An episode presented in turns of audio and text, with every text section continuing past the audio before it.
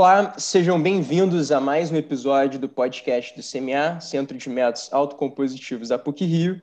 Meu nome é Ian Velasquez, sou graduando pela PUC e moderador deste episódio.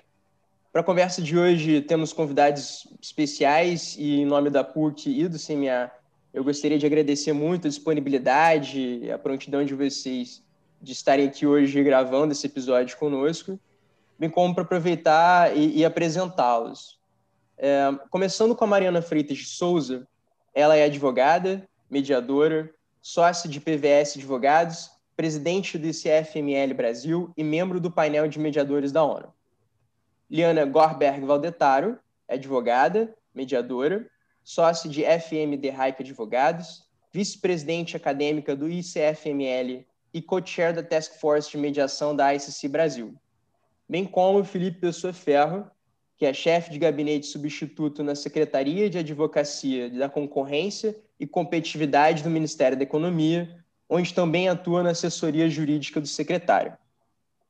Hoje nós vamos tratar do tema o Brasil como mais novo signatário da Convenção de Singapura e para começar a nossa conversa, eu gostaria de perguntar a vocês, afinal, o que é a Convenção de Singapura? Do que, que ela trata? Qual o seu objeto?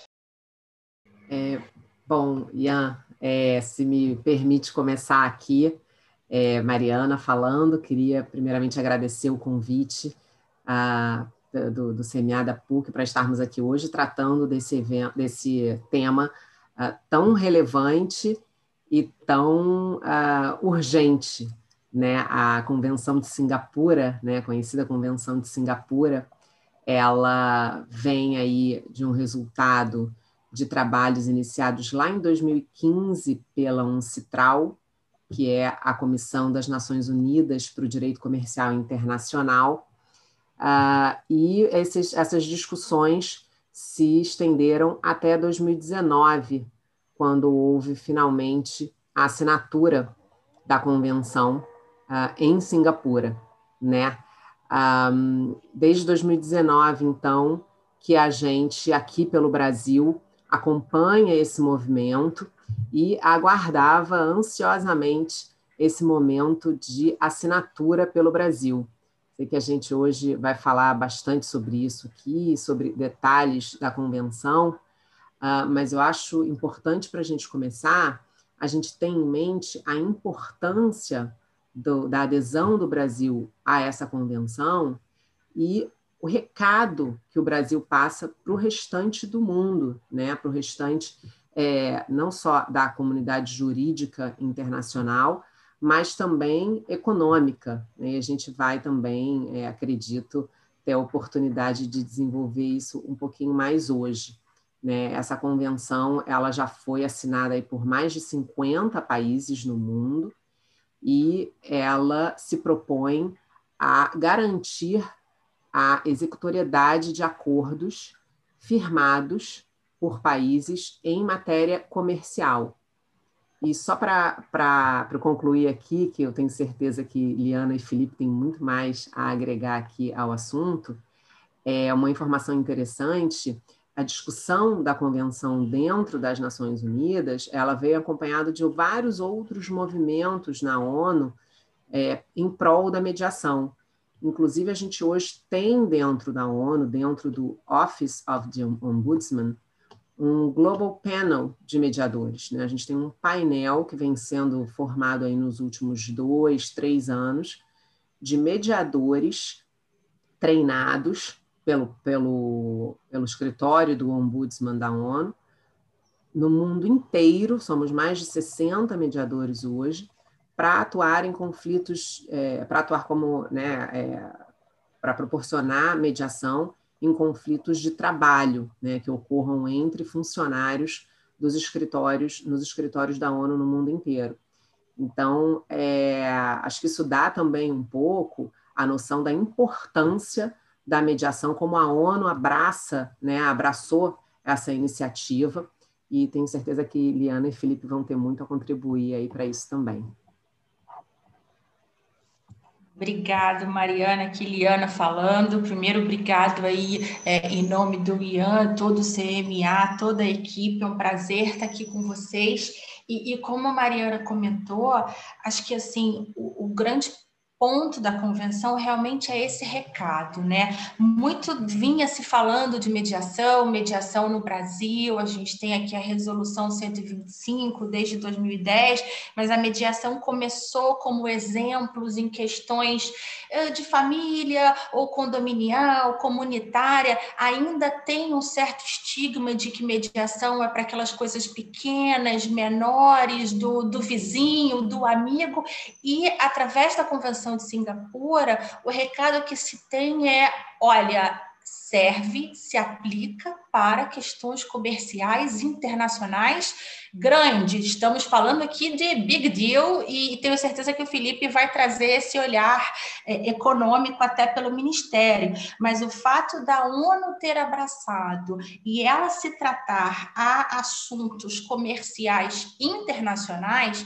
já delimita o foco, porque a gente sabe até pela lei de mediação, né, a lei 13.140 de 2015, a mediação como um todo ela serve para direitos eh, disponíveis. Então tem todo um mundo aí da mediação que a Convenção de Singapura ela não se aplica a esse mundo inteiro. Ela faz o recorte e o recorte a qual ela se propõe é justamente esse recorte de acordos comerciais internacionais que resultem de um procedimento de mediação. Então, é um documento, né?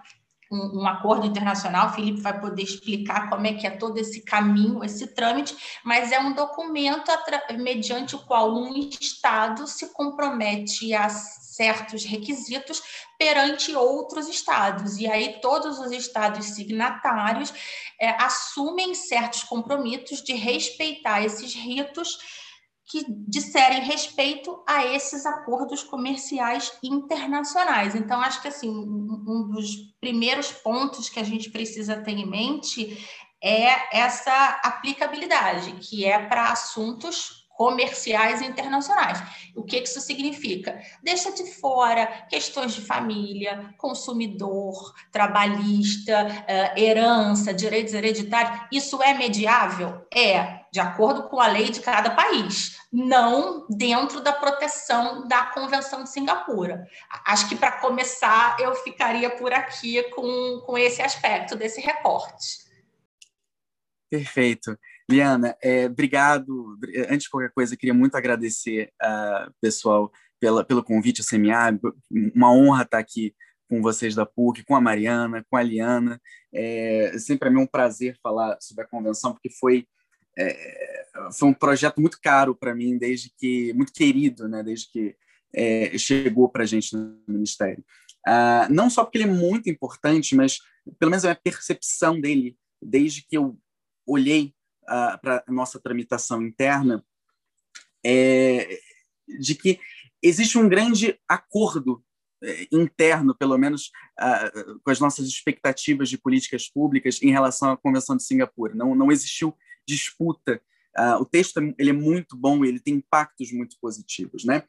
Uh, e, aí, e aí é interessante a gente, pelo menos da minha parte, é interessante a gente entender em qual em qual estado, qual status que a gente tem da convenção atualmente e quais são pelo menos os impactos que a gente no Ministério da Economia visualiza, né?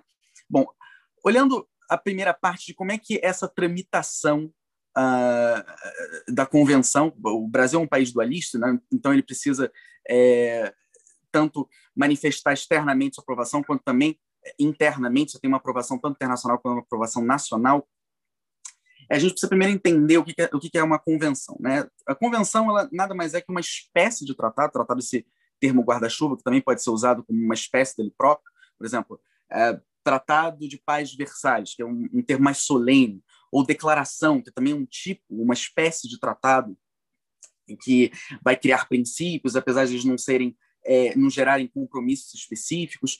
A convenção essa espécie de tratado convenção é um, é uma, é um tratado que cria normas gerais, normas amplas, que depois eles podem ser regulamentados por protocolos. uh, nós temos essas subdivisões, assim como nós temos também no direito interno, leis podem ser regulamentadas por decretos, depois por resoluções, enfim. Uh, e todo tratado ele tem uma fase, ele tem fases de negociação, ou mais tecnicamente procedimentos de negociação, antes de nós normalizarmos a sua, a, a, a sua produção de efeitos, né? A primeira, dessa, a primeira dessas fases seria a fase de adoção. Inclusive, se a gente abre a Convenção de Singapura, você vai ter, prévia ao texto dela, a resolução 73198 né, da, da Assembleia Geral, e basicamente vai, vai explicar, né, usando aqueles termos recalling, recognizing, convinced, que, que é basicamente o que seriam os considerandos. Né? Ele vai explicar os porquês daquela norma internacional, quais são as razões para aquela norma ser interessante à comunidade internacional e por que, que uh, ela, ela deve ser, eh, por que ela é conveniente à comunidade internacional. Então, a adoção, adoção é um momento em que os diplomatas daquela, uh, daquela comissão, da Assembleia, eles acordam que aquele é o texto. Aquele é o texto final, não será mais modificado pela organização internacional. Então, ele está ele tá preparado para ser apresentado aos Estados. E aí, quando ele está preparado a ser apresentado aos Estados, a gente entra na segunda fase, que é a fase de assinatura, que é a que nós tivemos recentemente. O que, que acontece nessa fase de assinatura? É quando o chefe de Estado ele declara à comunidade internacional que é o seguinte: olha, o meu Estado ele tem interesse em uh, participar dessa convenção, desse tratado, ele tem interesse em ser parte desse tratado. E nessa fase, é especialmente é, é, o, Brasil sendo um país, um, Estado dualista, você precisa de uma, de uma, uma aprovação interna ainda. Nesse momento, por mais que o chefe de Estado declare que, olha, é, nós temos interesse em ser parte, o texto não está finalizado ainda. Porque indo para o Congresso Nacional, o texto pode ser modificado. O Congresso Nacional pode ter reservas, o Congresso Nacional pode ter ressalvas. Então, parte daquele texto pode ser aplicado ou não. Nessa fase, e aí eh, existem trâmites burocráticos diversos. Né? Quando a gente olha para a convenção, a gente está olhando para uma série de, de pastas que serão impactadas. Né? Especificamente a Convenção de Singapura, a gente está olhando para ministérios da Justiça e Segurança Pública, Economia, sou eu, agricultura, pecuária, abastecimento, claro, relações exteriores. Então, todas essas pastas da administração pública direta, elas vão olhar dentro das suas competências a, a, o que impacta para elas e se elas são favoráveis ou não. Então, aquele texto ele vai transitar por todas as procuradorias de cada um desses, de cada um desses órgãos, eles vão se manifestar. Tendo se manifestado, termina no Ministério das Relações Exteriores para a levar a presidência da República. E aqui uma coisa muito interessante também. Nessa fase, quando, quando nós temos manifestações positivas de todos esses órgãos, uh, quem assina, existe um instrumento chamado Carta de Plenos Poderes. Para que ela serve? Carta de Plenos Poderes, ela é basicamente um documento em que um Estado ou uma organização internacional eles, ele vai dar poderes de representação a alguma figura para que ele possa fazer determinada negociação. No caso, é um poder específico. O presidente da República ele não vai lá, ele, porque ele tem essa titularidade, ele não vai lá ele próprio assinar aquela convenção. Então, ele precisa dar esses poderes para o chefe de uma missão, e esse chefe de uma missão, o embaixador, ele vai lá e, em nome do Brasil, como chefe de Estado naquele momento, para aquele ato específico, e assina a convenção. Então, essa tramitação burocrática é justamente essa prévia da assinatura. A assinatura, tendo acontecido, que foi que nós chegamos aqui agora, volta para o Brasil, quer dizer, volta para o Brasil a, a, a informação de que o Brasil tem interesse em participar da, dessa, dessa convenção, e agora a gente entra na fase que nós estamos agora. Só que, apesar de a gente estar um pouquinho no interregno burocrático antes do fim dessa, dessa terceira fase, que é a fase de ratificação.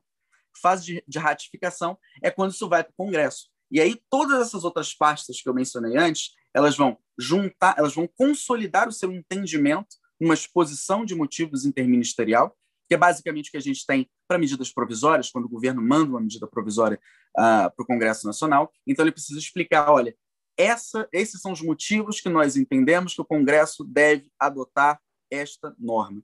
Então, ele vai para lá com, com, com, esse instrumento e eles começam. E aí entra a fase parlamentar típica que a gente acompanha de projetos de lei, de medidas provisórias e, e, variados, né? É basicamente bater na porta de deputado, é, congressista, falar com a mesa, explicar a importância para que eles justamente consolidem aquele texto, aprovem, autorizem. O Brasil, de novo, o Brasil sendo dualista, o, o chefe de Estado ele precisa dessa autorização do Poder Legislativo. Tendo essa autorização do Poder Legislativo, uh, ele passa para promulgação. A promulgação é o, é o, é o Poder Legislativo de, simplesmente ditando um decreto legislativo dizendo o seguinte: olha, nós queremos esse, esse, esse normativo aqui, ele está agora vigente no, é, no nosso direito interno e está produzindo efeitos. Por exemplo, a, a, Convenção de Nova York, que é a, de arbitragem, ela, ela é um decreto legislativo, é o, se não me engano, 4.311 de 2002, né? naquele momento, que é, que é a fase posterior de, de ratificação, aquilo já está produzindo efeitos internamente. E aí a última fase que a gente entra é a de registro e publicação, que também é muito importante.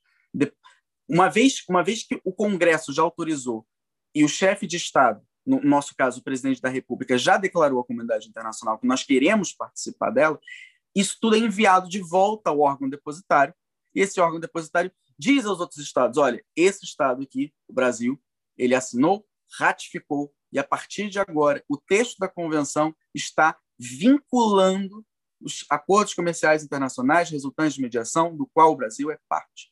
Então, é basicamente esse. Esse é o, esse é o processo como um todo, resumido. Nós estamos justamente nessa fase de começar a ratificação, de, de ver como que o, de sensibilizar o Congresso, mostrar como que a cultura da mediação ela é importante, enfim, é, isso, isso que eu acho que é o, que é o mais importante a gente perceber que agora a atuação, pelo menos na minha visão, a atuação da sociedade civil, da academia, ela é muito importante. Ela, é, ela fica muito mais ativa quando o texto já está no Congresso, percebe? Porque uma vez que o texto ainda está passando por áreas técnicas, você está tendo uma avaliação de conveniência e oportunidade do próprio, do próprio Estado ainda. Você não, você não tem uma discussão ampla ainda. Agora a discussão ampla começa. Por isso que é muito importante a gente fazer a divulgação da, da convenção. Enfim, agora eu tenho, também tenho comentários sobre, sobre os aspectos econômicos, mas também não quero monopolizar. Se aí quiser passar para Liana, para Mariana. Aproveitando esse gancho, a gente falou muito sobre a importância, a relevância da Convenção de Singapura, e fica esse um questionamento. A gente pode afirmar que a Convenção de Singapura ela tá para mediação, o que a Convenção de Nova York está para arbitragem. E essa pergunta um pouco mais direcionada a Liane e a Mariana, também Felipe está convidado a fazer comentários. E depois eu gostaria sim de ouvir os aspectos econômicos, ou seja, qual é a importância dessa convenção no sentido mais econômico, sob a visão do, do Ministério da Economia, por exemplo. É, Ian, isso é algo que a gente tem ouvido bastante, né? esse paralelo.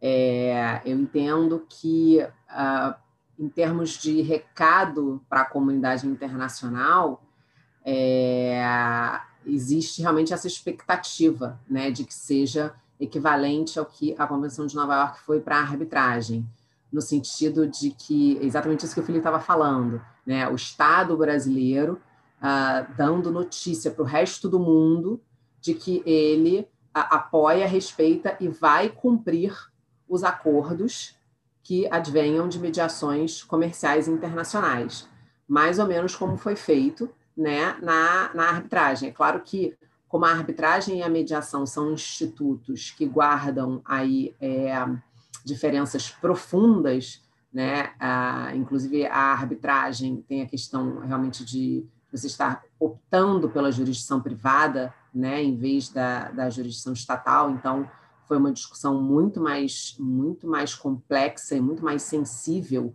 né, tendo acabado lá o Supremo Tribunal Federal, a própria Convenção de Nova York levou aí muitos anos, salvo engano, coisa de 10 anos, né, para ser ratificada, porque envolvia discussões mais complexas nesse particular, por conta da natureza né, do Instituto.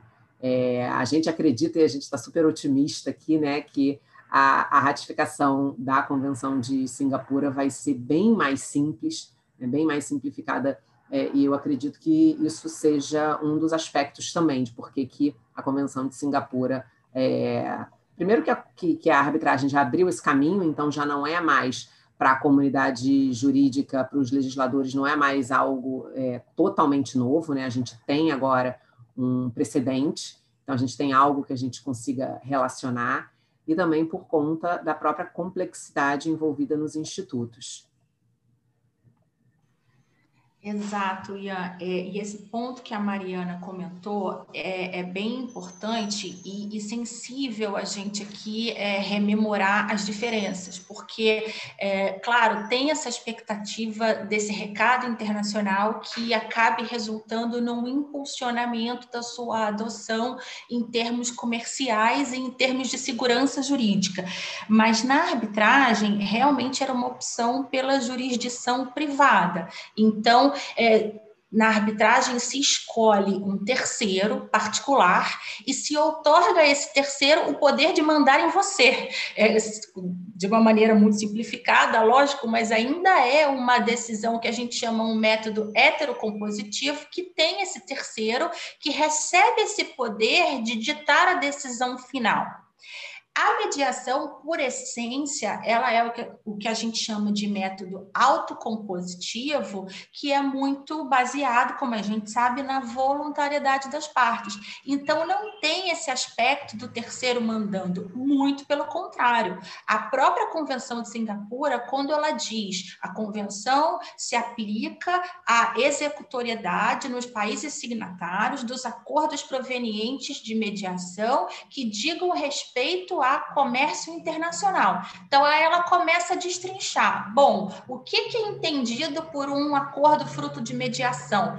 Ah, vai ser um acordo que for é, decorrente de um procedimento de mediação, e aí ela não restringe a modalidade da mediação. A gente sabe que tem mediação facilitativa, avaliativa. Eu posso aqui abrir até um parênteses: a lei brasileira, quando ela trata da mediação, ela, ela puxa um pouco o lado para mediação facilitativa. A Convenção de Singapura ela não faz é, é nenhuma restrição qualquer método através do qual as partes tentem chegar a uma composição amigável que tenha a ajuda de um terceiro, contanto que esse terceiro não tenha esse poder de impor a decisão, está valendo.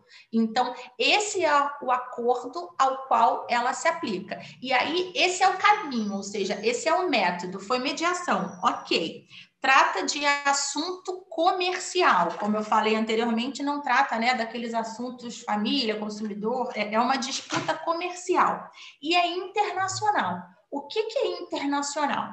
Bom, internacional é quando uh, um, as partes têm os seus negócios em diferentes estados, ou a atividade principal de uma das partes, a sua sede principal seja diferente da sede da outra. Esse aspecto também precisa ser levado em conta para ser considerado internacional. Então, quando a convenção ela começa a destrinchar e indicar os requisitos como, onde e quando ela se aplica, ela vai estruturando o que se pretende, que é justamente dar uma segurança jurídica de que aquele combinado entre empresas que têm as suas atividades em estados, estados no sentido de né, países, em locais diferentes, elas não precisam ficar com receio de que se aquele combinado não for cumprido, ela não vai ter o que fazer muito pelo contrário, ela vai poder ir lá, bater na porta da sua contraparte, que é em outro estado, em outro lugar, vai respeitar as leis locais daquele estado, ok, ela tem um determinado rito, mas ela vai poder exigir que aquele acordo seja observado porque aquele acordo, desde que ele tenha os, os requisitos, que é, a gente vai falar daqui a pouco, ele vai ser respeitado e vai ser entendido como algo válido.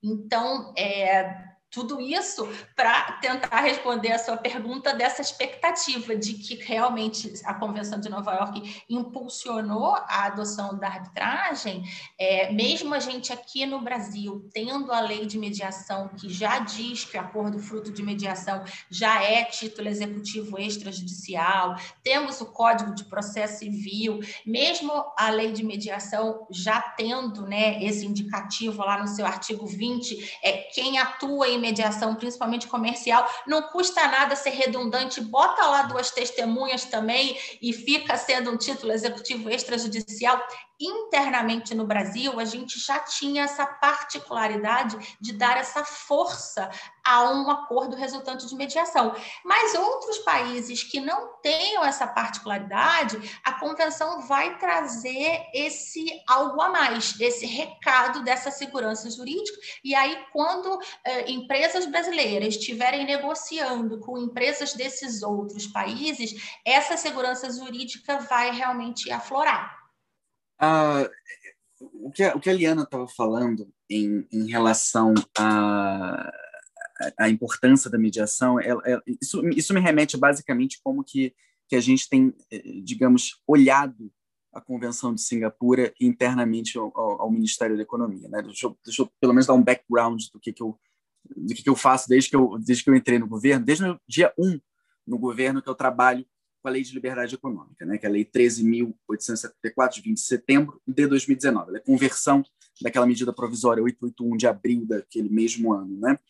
A, a Lei de Liberdade Econômica ela foi, digamos, talvez o pontapé normativo inicial para uma série de mudanças uh, paradigmáticas em relação ao nosso, não só direito civil, mas muito também em relação ao nosso direito administrativo, econômico, urbanístico, enfim, ela tem muitos impactos. E desde que, desde que eu comecei a trabalhar com ela, eu sempre venho trabalhando também com as suas regulamentações. Né? Nós temos uma série de decretos é, oriundos da, da Lei de Liberdade Econômica. Exemplo, uh, decreto 10.278, que estabelece classificação de risco para atividades econômicas, uh, aprovação tácita para todos esses atos públicos de liberação uh, que são definidos na própria Lei de Liberdade Econômica. A gente tem um decreto especificamente equiparando o documento digital com o documento físico para que eles produzam exatamente os mesmos efeitos jurídicos. Nós temos o decreto de análise de impacto regulatório. Enfim, todas essas várias irradiações da Lei de Liberdade Econômica é basicamente o meu escopo de atuação, meu, justamente o meu interesse. E por que, que, a, por que, que a Convenção de Singapura sempre me trouxe muita muita muito interesse, né? Na lei de liberdade econômica, quando a gente olha ah, o objeto dela e logo depois os princípios que ela traz, né? ela, ela, complementa alguns princípios de direito econômico, ela vai trazer princípios como ah, liberdade como uma garantia do exercício de atividades econômicas ou intervenção subsidiária e excepcional do Estado nas atividades econômicas. Se não me engano, esses aí são os incisos 1 e, ter, 1 e 3 do artigo 2 da lei, né? Ah, mas se a gente olha, lê o texto da Lei de Liberdade Econômica, a gente não vai encontrar termos como mediação, composição, conflito. Então, ela não, ela não atua especificamente nessa área. Mas por que, que ela é tão interessante? Por que, que a convenção, no caso, pela minha leitura, ela é tão interessante? Porque quando a gente está falando é, em liberdade econômica, a gente necessariamente, por mais que ali tangenciando a, a discussão uh, macroestrutural, a gente está necessariamente falando da própria prerrogativa das partes de uma atividade econômica em estabelecerem formas de resolução para os conflitos que vão é, se, eventualmente se estabelecer numa, naquela relação. Porque, enfim, o, o, conflito é uma, uma questão assim natural da, da natureza humana. É, é, é nós não conseguimos, pelo menos eu não vejo como você falou, a gente pode falar de uma relação, especialmente uma relação obrigacional, em algum momento a gente não vai ter conflito. Então, a, a liberdade, a própria prerrogativa para as partes poderem elencar diversas formas de, de, solução de conflitos, ou seja, elas, elas, não precisam sempre depender de uma judicialização, ou seja, depender de uma heterocomposição para solucionar um, um, um conflito superveniente, faz parte da própria liberdade econômica. Uh, e aqui a gente, é, pelo menos isso é muito importante, tanto que a, Mariana já, já, já pisou nisso, a Liana também comentou é, sensivelmente esse tema. Quando a gente está olhando para mediação, especialmente agora para um normativo internacional, a gente está olhando também para uma criação de cultura.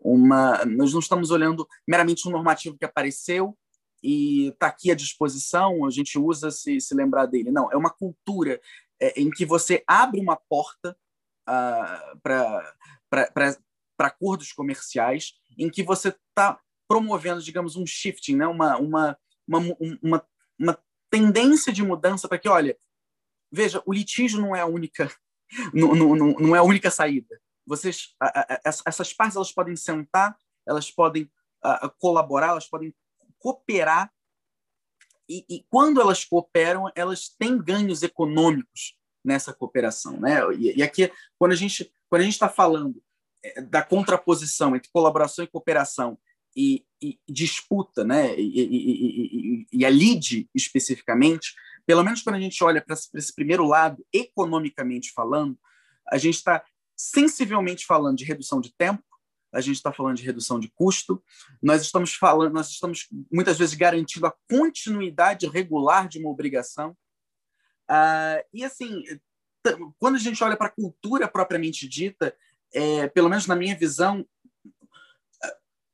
num, quando a gente olha para mediação num contrato específico, nós muitas vezes estamos olhando para o próprio fomento, a multiplicação desses contratos a no decorrer do tempo, né? É diferente. Uma, uma coisa é você solucionar um conflito de uma maneira amigável, de uma maneira que seja win-win para as duas partes, né? Ganha-ganha. E outra é, é, você ter uma, uma, uma imposição de um terceiro que traz uma solução externa para o seu conflito e muitas vezes as partes vão até resistir àquela própria aquela própria solução trazida. Então, a mediação ela traz um ganho econômico muito grande pela própria natureza dela. E aqui, uh, impactos econômicos. Né? A gente tem uma, uma multiplicidade de, de, de, setores econômicos que vão ser, uh, assim, imediatamente, quando eu digo imediatamente, é a partir do, do uh, da, oh meu Deus, estamos, do registro da publicação, que é a última fase do tratado, eu vejo, pelo menos na minha perspectiva, eu vejo já impactos de curtíssimo prazo. Uma vez que o Brasil já esteja se vinculando a essas normas, esses setores, por exemplo, a gente está falando setor agropecuário praticamente inteiro, exportação e importação de produtos primários, majoritariamente exportação, uh, a gente está olhando para mineração, uh, aviação, manufatura, tecnologias diversas. Sobre, sobre o setor agropecuário, o mapa, o mapa que foi um dos, que, um dos ministérios que se manifesta, uma das pastas que se manifesta sobre a Convenção de Singapura, uh, na manifestação dele, né, interna ao governo, também só o próprio mapa via muitos, muita, muito impacto positivo, uma multiplicação a curto prazo dessas negociações internacionais visando a mediação, justamente para essa continuação desse fluxo de bens e serviços, que é um acordo comercial internacional, né? Então, olhando, uh, quando a gente olha para essas transações que se multiplicam e, e é, é, o objetivo, pelo menos a, a minha visão, uh, saindo até um pouquinho da, da, da do tecnicismo jurídico, uh, a, a, minha visão da convenção é justamente a de remover obstáculos a esse fluxo de bens e serviços. E quando eu digo obstáculos, são obstáculos não são de regulação, que é o que a gente olha aqui no Sistema Brasileiro de Defesa da Concorrência.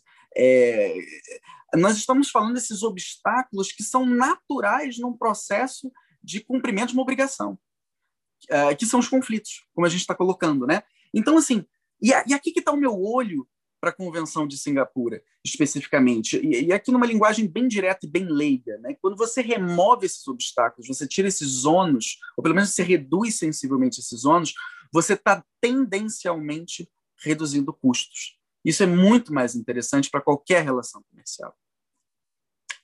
Uh, e outro impacto muito importante, uh, econômico, da Lei de Liberdade Econômica, é, ou da, da Convenção de Singapura, perdão, uh, é a perspectiva de que ela garanta ao Brasil a nossa pontuação uh, no indicador de mediação do relatório do InBusiness do Banco Mundial. O relatório do InBusiness, que ele, ele avalia 190 países anualmente, ele tem 10 indicadores, e esses indicadores eles variam assim.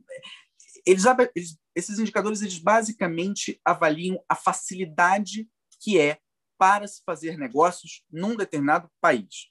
Ponto. E esses 10 indicadores eles vão olhar setorialmente o que, que é o, o que, que é como aquele país trata aquela determinada matéria. Por exemplo, com a facilidade para abrir empresas, esse é um indicador. Qual é a, a, a facilidade para você obter eletricidade naquele país? Uh, como é a facilidade para registrar uma propriedade no Brasil? Uh, como são os procedimentos de obtenção de crédito naquele país? São todos indicadores, são 10 indicadores. Né? E um desses indicadores ele é o Enforcing Contracts, que é a execução de contratos. Né? Nesse indicador, que é basicamente uma, uma avaliação de qualidade do judiciário dos países, né? É, é, nós temos três pontos específicos nesse, nesse indicador. Ele, vai, ele é um indicador especificamente, para ficar claro que essa, esse setor que está sendo avaliado, ele é avaliado por um checklist de perguntas, né? E esse checklist de perguntas ele é também subdividido em temáticas, né? Você tem é, nessas temáticas você tem esses quesitos. E para a, a solução alternativa de conflitos, o Doing Business atribui três pontos. E esses três pontos eles são divididos em seis quesitos de 0,5 cada um, três para arbitragem, três para mediação. Somando esses seis, a gente tem os três pontos. O Brasil, atualmente, ele pontua os três pontos, os, os, os 0,5, os 1,5 todos de arbitragem, 1,5 todos de mediação, totalizando três pontos. E só que por que, que a convenção é interessante mesmo assim? Uh, um desses quesitos, um desses quesitos, ele ele diz, eu, eu, não eu não vou recordar aqui a, a redação perfeita e literis, mas ele diz respeito à existência de um regramento específico para mediação. No caso, nós temos que é a Lei 13.140 de 2015, mas a ideia de, de que a Convenção de Singapura possa impactar é o fato de nós termos também, porque a Convenção de Singapura, vamos lembrar que ela vai ser internalizada por um decreto legislativo, ela, além dela garantir essa pontuação que nós já temos com, com, com a lei e posteriormente com o decreto, é também essa sinalização que, digamos que o, que o relatório eh, posteriormente insira algum, algum, algum quesito que avalie essa facilidade, inclusive internacional, para você fazer uh, para você fazer esse enforcement de contratos resultantes uh, de acordos resultantes de mediação. Então, a nossa grande expectativa é de que a convenção ela venha para solidificar essa pontuação que a gente tem no, no Doing Business. E o Doing Business ele é tão importante, tão importante, uh, de novo, falando de aspectos econômicos, um país que pontua bem no Doing Business, ele tem um crescimento, eu diria até exponencial, uh, de atração de investimentos externos para ele próprio. Então, isso, isso, é, isso, é tão, isso é tão sensível, tão sensível, que alguns países, inclusive, são investigados por tentarem fraudar o, o índice do Doing Business. Para vocês verem a importância de como é, esse, esse relatório faz para a economia como um todo. Né? Então, a gente tem essa, essa, essa perspectiva muito positiva com a, com a Convenção de Singapura. É, pelo menos é, nas minhas conversas com meus colegas dos outros ministérios, estão todos muito animados, muito animados mesmo. Nós vemos um, um ganho assim para a economia. Eu, eu, eu, eu, particularmente eu tive a, a honra de, a, de produzir uma nota técnica junto com o secretário uh, da SEAI, né, uh, em apoio à Convenção de Singapura. Então, uh, os aspectos, os ganhos que, gente, que, eu, que eu vejo, tanto para curto, médio, longo prazo, até para uma valorização dos mediadores no Brasil, é, é muito grande. Então, é, nesse momento, e aí só recapitulando uma coisa que eu falei acima, esse momento que a gente está de ratificação é talvez um dos mais importantes que a gente tem de todo o processo. entendeu? Que a gente vai garantir a, a preservação daquele texto, uh, ver quais, quais são quais são os interesses do Brasil em relação a essa convenção, como que a gente vai interna, internalizar isso e garantir justamente que esse instrumento ele seja não só um instrumento de empoderamento dos mediadores é, e, e, também de para trazer essa essa essa abertura de portas de solução de conflitos para os múltiplos estados que possam que sejam parte da convenção, mas também a importância econômica que é gigantesca que a convenção vai impactar. Então, enfim, basicamente essas são, pelo menos essas considerações econômicas que eu teria a fazer. Então, perfeito. É, me surgiram aqui é, duas perguntas, uma direcionada à Eliana e depois a outra a Mariana e o Felipe. E começando pela Eliana, você tinha mencionado né, nos requisitos e também entrando um pouco naquilo que o Felipe tinha comentado sobre os obstáculos para, enfim, para execução desses acordos é, no país e como seria vantajoso a remoção desses obstáculos. Então, você poderia dizer um pouco mais como funciona essa parte de, de, de da execução da, que está na Convenção de Singapura? Com certeza, Ian. Realmente isso foi exatamente o que me veio à cabeça, ouvindo o Felipe comentar de toda a importância, o aspecto econômico, é, que realmente é, é super válido ele trazer esse olhar né, de como o Ministério está vendo e essa questão da pontuação, investimento estrangeiro, e aí é, aprofundando um pouco o olhar já para o tecnicismo jurídico, que é um mal necessário, como a gente chama, é, recapitulando, o, o acordo é, final é, de uma mediação, né, pelo artigo 20 da Lei 13.140, ele já é título executivo. E aí, se a gente conjuga esse conceito com o Código de Processo Civil, que é o artigo 784, o Código de Processo também já fala, são títulos executivos extrajudiciais, é, documento referendado pelo Ministério Público, por mediador credenciado do tribunal, além disso, o documento que também tiver a assinatura de duas testemunhas. E lá no parágrafo 2 e parágrafo 3 desse mesmo artigo 784, 4, ele adiciona o seguinte: títulos executivos extrajudiciais oriundo de país estrangeiro, ou seja, provenientes de país estrangeiro, não depende de homologação para ser executado. E aí é, eu não, não tenho como não me vir à cabeça um paralelo da arbitragem, né, já voltando aquela um pouco ao que você mencionou, que uma sentença arbitral, como ela é um ato jurisdicional, uma sentença arbitral estrangeira depende necessariamente de homologação que é, aqui no Brasil precisa ser feita pelo STJ. O acordo internacional, fruto de uma mediação, enquanto título executivo, ele não depende dessa homologação. Aí aí a gente lembra da fala do Felipe: tempo é dinheiro, custo é, é, é uma efetividade adicional. E tanto é assim que um dos requisitos que a convenção ela não se aplica, ela não se aplica a isso, ela não se presta a garantir executoriedade a acordos frutos de arbitragem ou que sejam realizados em âmbito de processo judicial, porque senão a gente sabe que a criatividade humana daqui a pouco vão pegar acordos de arbitragem para opa, vamos fazer aqui que a gente escapa da homologação. A, a convenção também, ela não quer virar subterfúgios para certas situações. Então, acordos que possam ser cumpridos com um olhar de, de sentença arbitral, de laudo arbitral, dessa, dessa prestação jurisdicional, ela não se aplica, ela, ela não tem esse objetivo.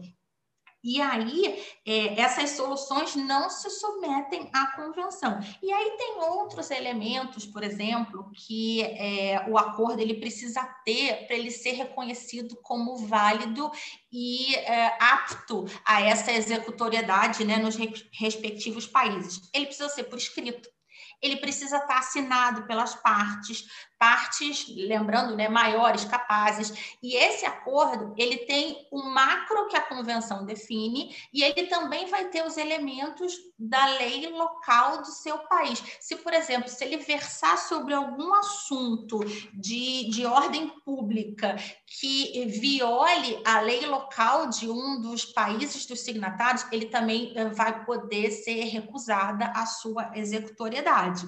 É, se, se ele tratar de algum assunto que naquele, naquele país esse assunto não possa ser submetido à mediação, ele também não vai poder. Então, tem que ter esse duplo, duplo olhar: o olhar do internacional e o recorte se tem alguma especificidade daquela lei local que proíba. Imagina que a gente faz um acordo ok, eu vou vender meu fígado. Olha, não vai poder. Tem a Convenção de Singapura, os países são signatários, mas comércio de órgãos ainda não é aceito. Então, a gente não pode esquecer desse olhar. Mas voltando um pouco é, ao que, que precisa ter, assim, no geral, né, para esse acordo ser é, é, válido, ele precisa ser assinado pelas partes, e aí vale é, a assinatura eletrônica, comunicação eletrônica. A convenção vem idealizada antes da pandemia, mas ela já tinha esse olhar de facilitar comércio internacional, então ela, ela até menciona, e precisa de evidências que o acordo tenha resultado em mediação.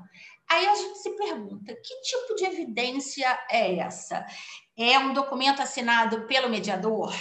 É um documento assinado pelas partes já precisa, é uma declaração da instituição. A gente poderia aqui ficar falando horas. Isso será que vai impulsionar é, é, a institucionalização da mediação? As câmaras vão, vão ter mais força de dar um documento no sentido de uma declaração de que foi um processo, ou uma mediação que a gente chama de ad hoc no escritório de um mediador, contanto que tem a assinatura dele também está valendo. Então, é, precisa dessa demonstração mínima de que esse procedimento existiu e foi estruturado.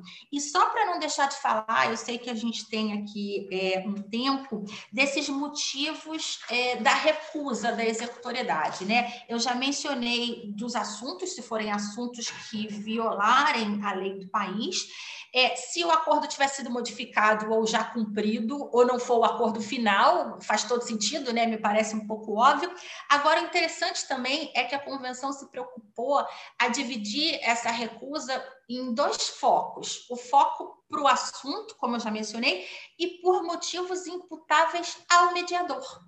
Ou seja, se o mediador tiver violado standards de atuação, e aí eu acho que isso vai, vai provocar realmente essa institucionalização, essa preocupação de código de ética, princípios, toda a atuação do mediador, a preocupação, acho que vai levantar um awareness maior, a preocupação das partes, advogados, é, de escolherem mediadores é, sérios, confiáveis, certificados, com, que cumpram realmente esses standards, principalmente standards internacionais.